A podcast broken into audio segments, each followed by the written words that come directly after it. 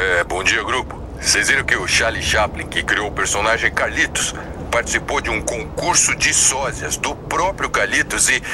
Vocês não acreditar, ele ficou em terceiro lugar. Não é impressionante? Eu recebi essa história hoje de manhã, achei que vocês iam gostar de saber. Tô mandando aí. Falou, bom dia pra vocês. Galera, se liga, acabei de receber. Quem passou isso pra você, Pudim? Meu tio, Nelson. Ele é o rei de mandar áudios do grupo da família. E é uma atrás da outra. Faz 10 anos que essa notícia tá rodando na internet, já foi desmentida, mas ele não tem o trabalho de checar. Ah, mas nós estamos justamente aqui para isso. É, como assim? Bom, é que a nossa classe está fazendo todos esses trabalhos em grupo para ensinar a checar as informações e avisar os desavisados. A gente tem que passar as dicas para os nossos parentes e, e para os nossos amigos. É um jeito de alertar as pessoas sobre os perigos de espalhar notícia falsa por aí, entendeu? E é isso mesmo que a gente vai fazer no nosso podcast, né, Débora? Sabe o que eu tava pensando? Uhum. A gente podia colocar algumas notícias falsas bem absurdas, assim, no meio das entrevistas. É, é, é só contratar o meu tio. Ele deve ser o maior divulgador de notícias falsas do planeta. E ele nem faz isso por mal, só quer parecer bem informado, e é justamente o contrário. Aí, não tô falando? Outra dele. Em vez de tio Nelson, eu vou passar a chamá-lo de Fake Nelson.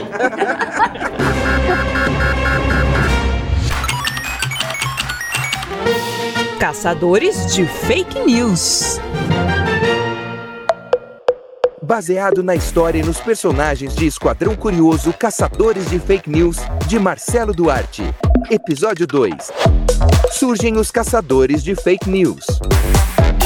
Eu acho que pra gente aprender a ser bons caçadores de fake news, a gente precisa conversar com quem sabe fazer isso. Ixi, então meu tio tá descartado. É, vocês sabem que sites de checagem de informação já existem no Brasil há quase tipo 20 anos, né? Ah, tô ligado. Eu combinei uma entrevista por vídeo com a Cristina Tardáguila, que é fundadora da agência Lupa e diretora adjunta da. De- de- Deixa eu ver se eu falo direito. É, é International Fact Checking Network. É uma agência internacional que fica nos Estados Unidos e faz checagem de notícias. Boa, Léo! É, a Lupa é uma das agências mais respeitadas do país.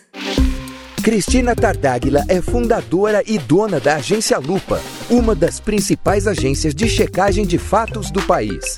Atualmente, ela é diretora adjunta da IFCN, International Fact Checking Network, sediada na Flórida, Estados Unidos. Gabriel. Ixi, a professora de matemática tá chamando. Vão fazendo aí que eu já volto. Ela tá ali fora no corredor. Olha aqui, gente. Ela já se conectou? Oi, Cristina. Oi, Cristina. Oi, Léo, tudo bem? Tô te vendo sim, você tá me vendo também? Ah, agora sim tá tudo certo. É, a Isa tá aqui do meu lado direito, do lado esquerdo tá a Débora. E aí, Cristina, prazer. É, bom, é, muito obrigado por conversar com a gente. É, a gente está fazendo um podcast para nossa escola sobre fake news. Aí a gente precisa de algumas dicas suas, né? Já que é a sua especialidade, não é isso? É, mais ou menos. Fake news não é um assunto que eu gosto muito, você sabe, né, Léo? Ninguém gosta de saber sobre fake news. É, tem razão, ninguém gosta mesmo. É um assunto muito complicado, né? Por isso é que a gente resolveu pedir sua ajuda. Beleza, vamos lá. Vamos falar então de desinformação em vez de fake news, que tal? Bom, é, para começar então, você pode nos contar como é o trabalho de vocês aí na agência Lupa? Léo, é muito simples. A gente dá uma olhada no que está viralizando na internet, e é importante que seja viral, e aí a gente vai checar essa informação com base em bancos de dados públicos.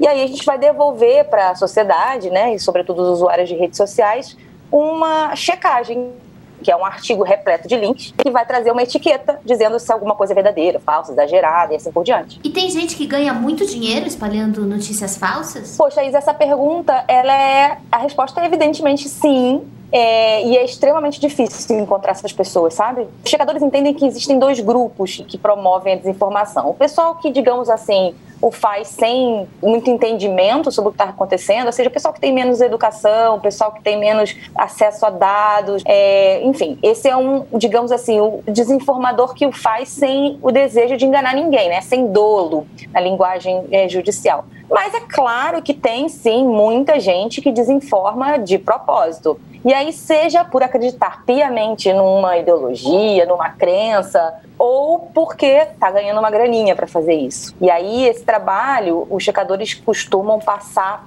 para a polícia, né? Porque não é bacana.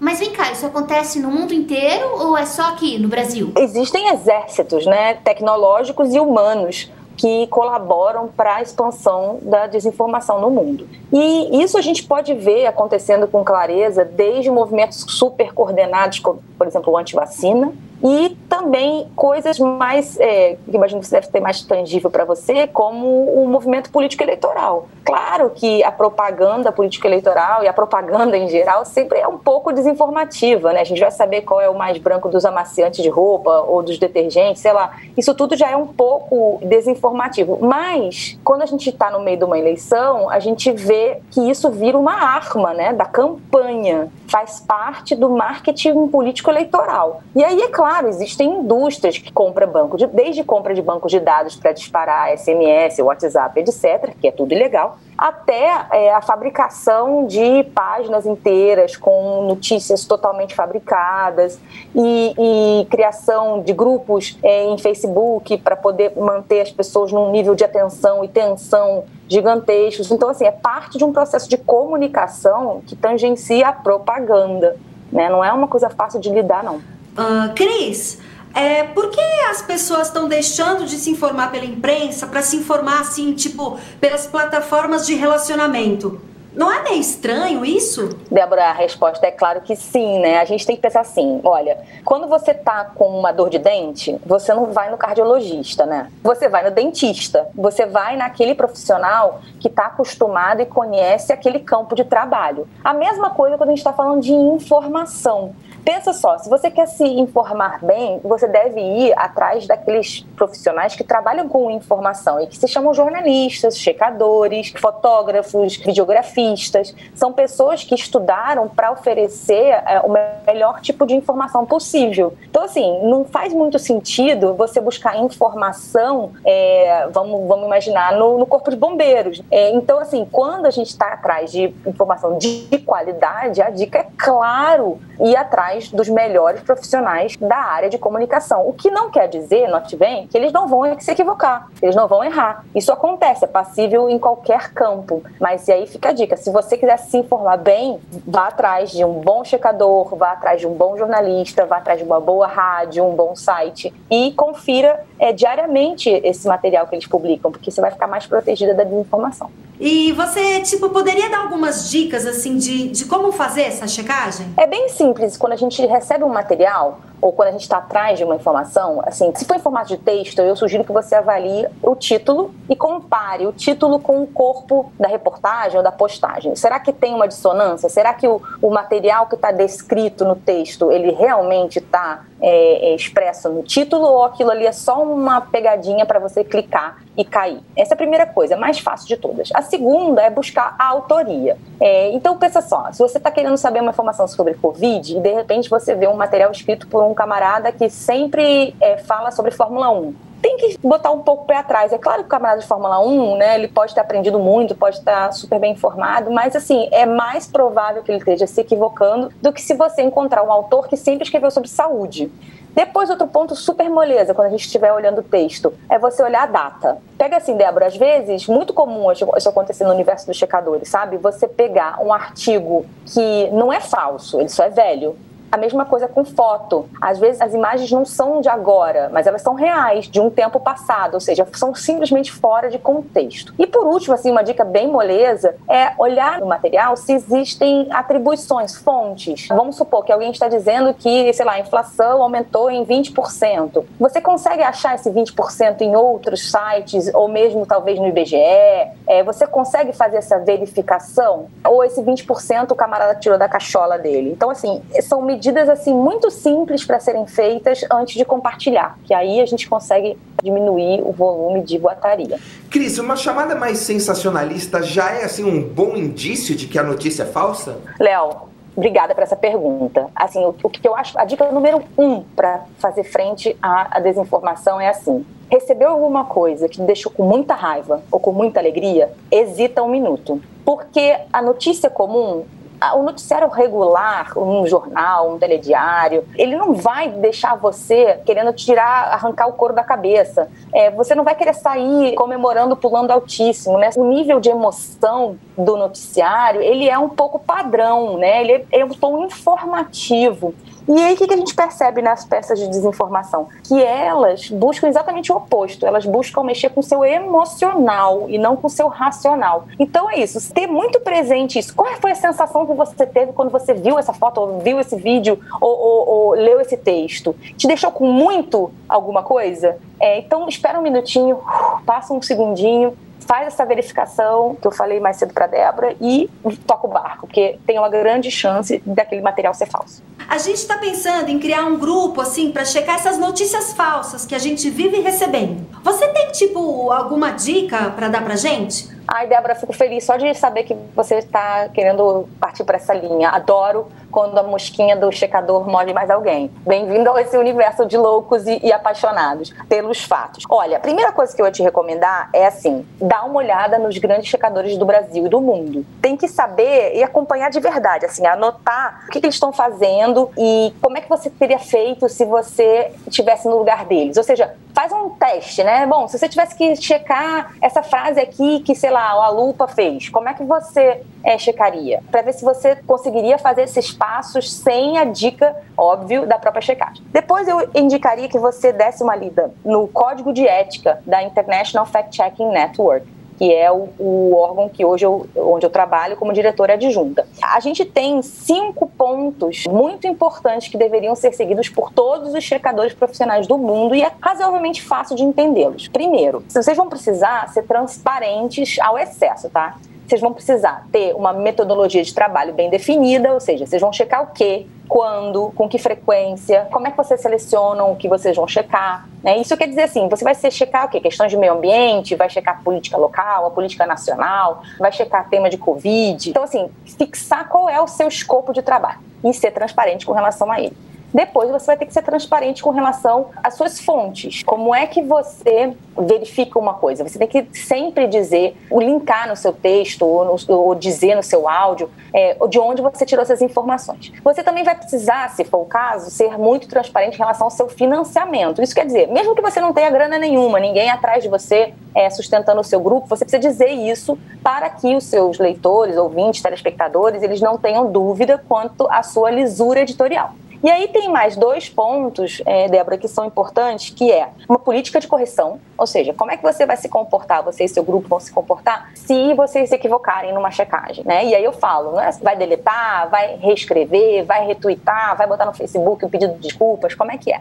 E por último, ser apartidário. E isso não tem só a ver com política, tá? É, Débora, isso tem a ver o seguinte: você precisa me dizer ou me mostrar claramente que você não exerce a checagem nem para defender, nem para atacar um ponto. Então, esses são aí os cinco princípios da IFCN eu, de novo, recomendo que você dê uma olhada é, no que é feito o mundo afora no Brasil também, para, vamos lá, copiar e colar o que já está sendo feito de bom por aí. Nossa, que dicas sensacionais. Obrigada, hein, Cris? A conversa com você foi incrível. Você é super simpática. Ah, Isa, foi um prazer. Muito legal falar com você. Um beijo grande pro Léo, pra Débora. Ai, gente, queria dizer também que quero desejar muita sorte para vocês nesse podcast. Muito bacana ter um espaço mais e voltado para os jovens aí, com esse linguajar super bacana, descolado que vocês estão fazendo. E que a gente saiba combater desinformação cada vez mais. A gente precisa de cada vez mais soldados aí, é, checadores. Bom demais saber que vocês estão animados com esse caminho e muito bem-vindos a esse mundo. Obrigada, Tchau, Cris. obrigado. Valeu, Cris. Obrigadão.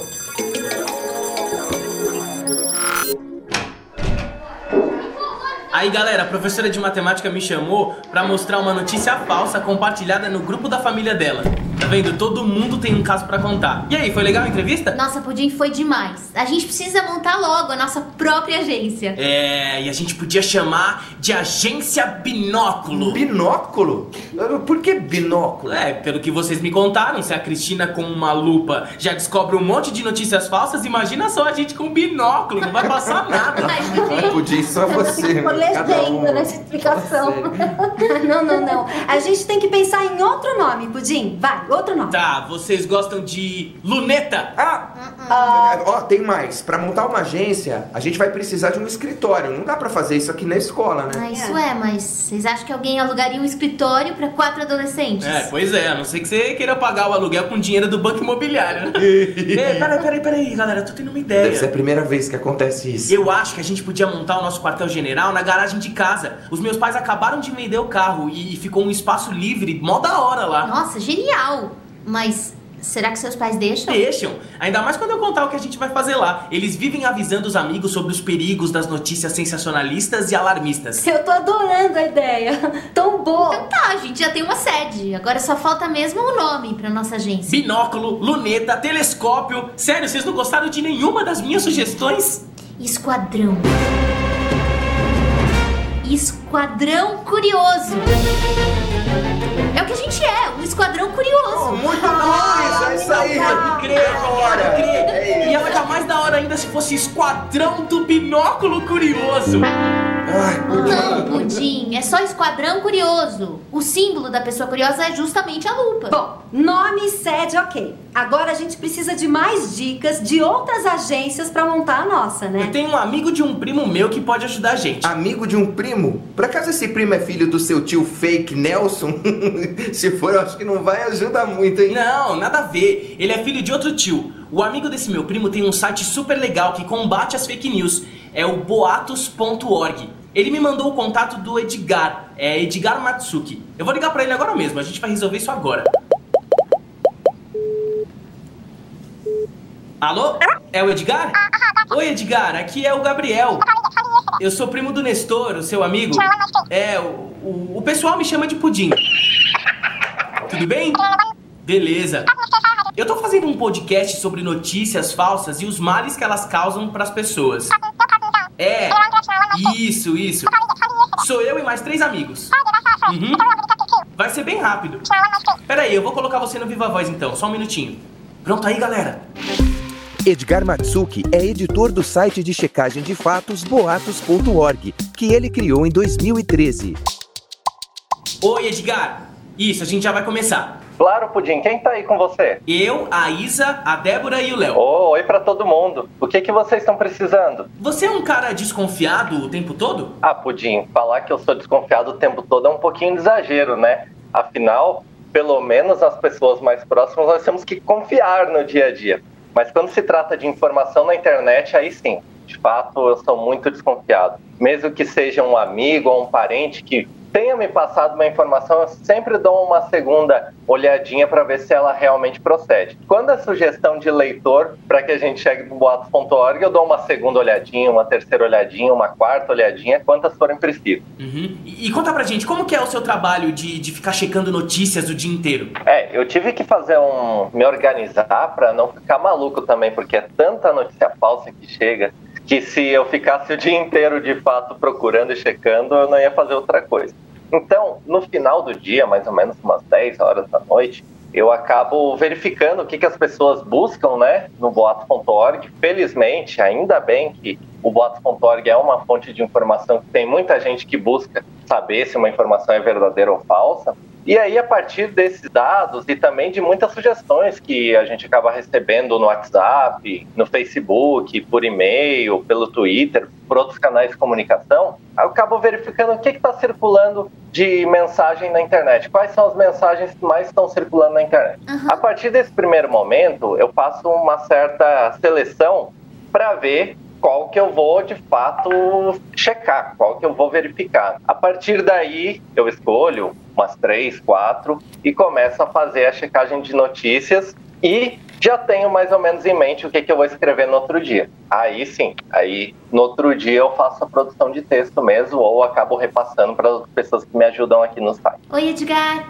Aqui é a Isabela. Oi, Isa, tudo bem? Tudo ótimo, Edgar. O que, que é esse negócio de deepfakes? Basicamente, deepfake é um vídeo no qual o rosto de uma pessoa ou mesmo o corpo da pessoa acaba sendo inserida numa situação que ela não esteve lá. Isso é feito por meio de uma tecnologia de inteligência artificial no qual um rosto de uma pessoa inserido de uma forma quase perfeita que quem assiste o vídeo acaba de fato acreditando que essa pessoa estava lá, só que na realidade não estava. O grande medo, o grande temor das deepfakes é porque realmente existe aquela coisa que se a gente está vendo é verdade, né? Mas é, na realidade não seria, apesar de teoricamente existir uma prova de que a pessoa estava na situação, foi tudo montado por computação até o momento, fazer uma deepfake ou produzir um vídeo com um realismo que faça as pessoas acreditar 100% que não é uma montagem é algo muito difícil. Então, por isso que não está sendo muito utilizado, é, mas a gente tem que ficar alerta, porque talvez seja uma tendência de fake news no futuro.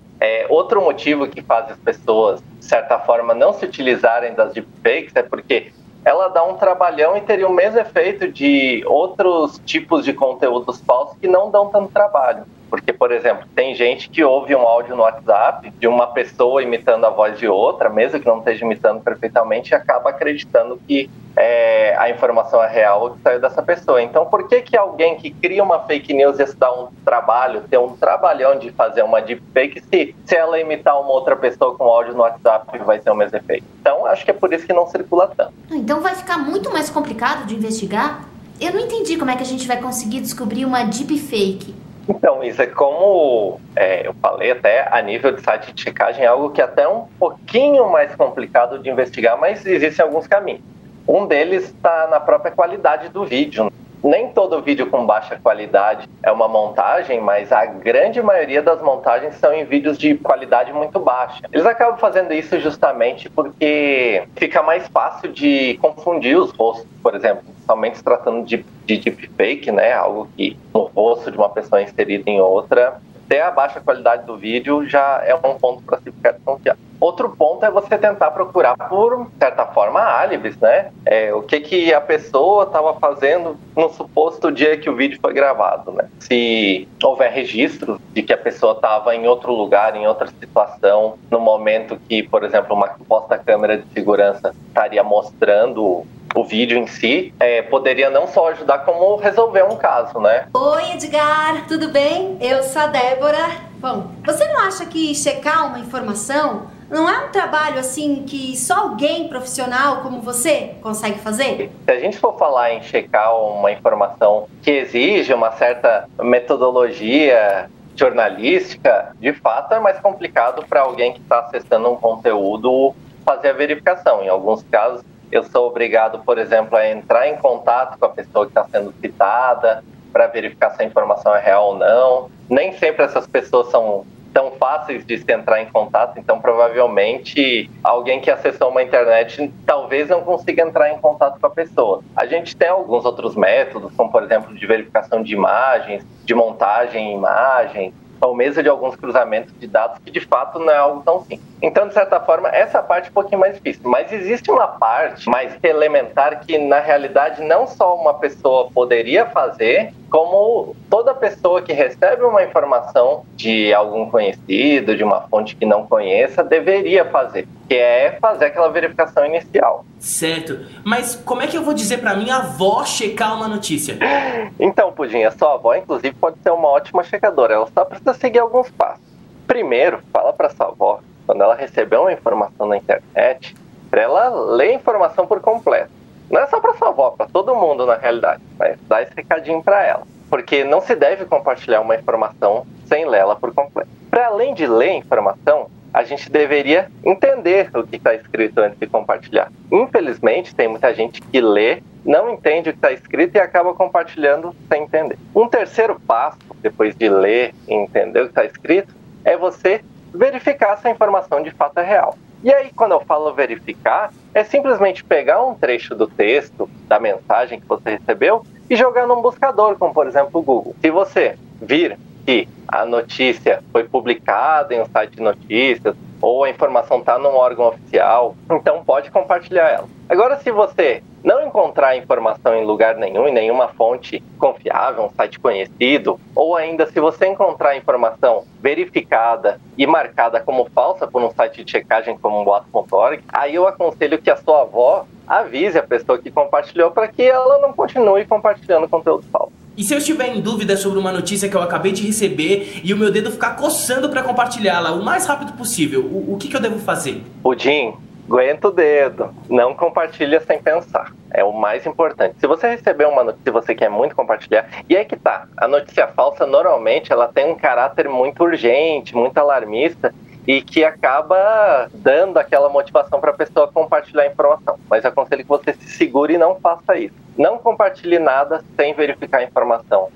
Pô, beleza, Edgar. Olha, suas respostas foram incríveis. A gente aprendeu muito com você. Muito obrigado, viu? Ah, eu que agradeço vocês. É muito legal ver que adolescentes estão se importando com essa questão das notícias falsas na internet. Eu aconselho não só a vocês, como a seus amigos e todos os adolescentes tentarem refletir e verem quão grave é a questão das fake news e da desinformação na internet. Tá bom, gente? Boa sorte para vocês aí no podcast. Verdade. Obrigada, Edgar. Obrigada, Valeu, Edgar. Obrigadão, cara. Obrigado mesmo. Valeu, valeu. É o seu tio de novo? O pior é que é, agora que eu tô muito mais bem informado, eu vou mandar uns conselhos pra ele parar de cair em notícias falsas. Você acha que vai funcionar? Você mesmo disse que já falou sobre isso com ele outras vezes? Tem coisa que precisa ser repetida várias vezes. O que, que você disse? Tem coisa que precisa ser repetida várias vezes. O que você disse? Tem coisa que precisa ser repetida. ah, isso é bobo, né? Isso é engraçadinho. Eu vou cair nessa. Nossa, que raiva. Nossa. Os cinco episódios do podcast Caçadores de Fake News são baseados nos personagens e no livro Esquadrão Curioso Caçadores de Fake News, de Marcelo Duarte, da Panda Books. Com Mariana Elizabetsky, Isa, Arthur Berges, Pudim, Luciana Ramanzini, Débora e Hugo Pique, Léo e Locução. Roteiro de Marcelo Duarte. Produção de Larissa Alves. Consultoria de Gilmar Lopes. Vinhetas, montagem e sonorização de Hugo Alexander. Direção de Maísa Zakzuk. Gravado em dezembro de 2020 no Estúdio Compasso Colab em São Paulo.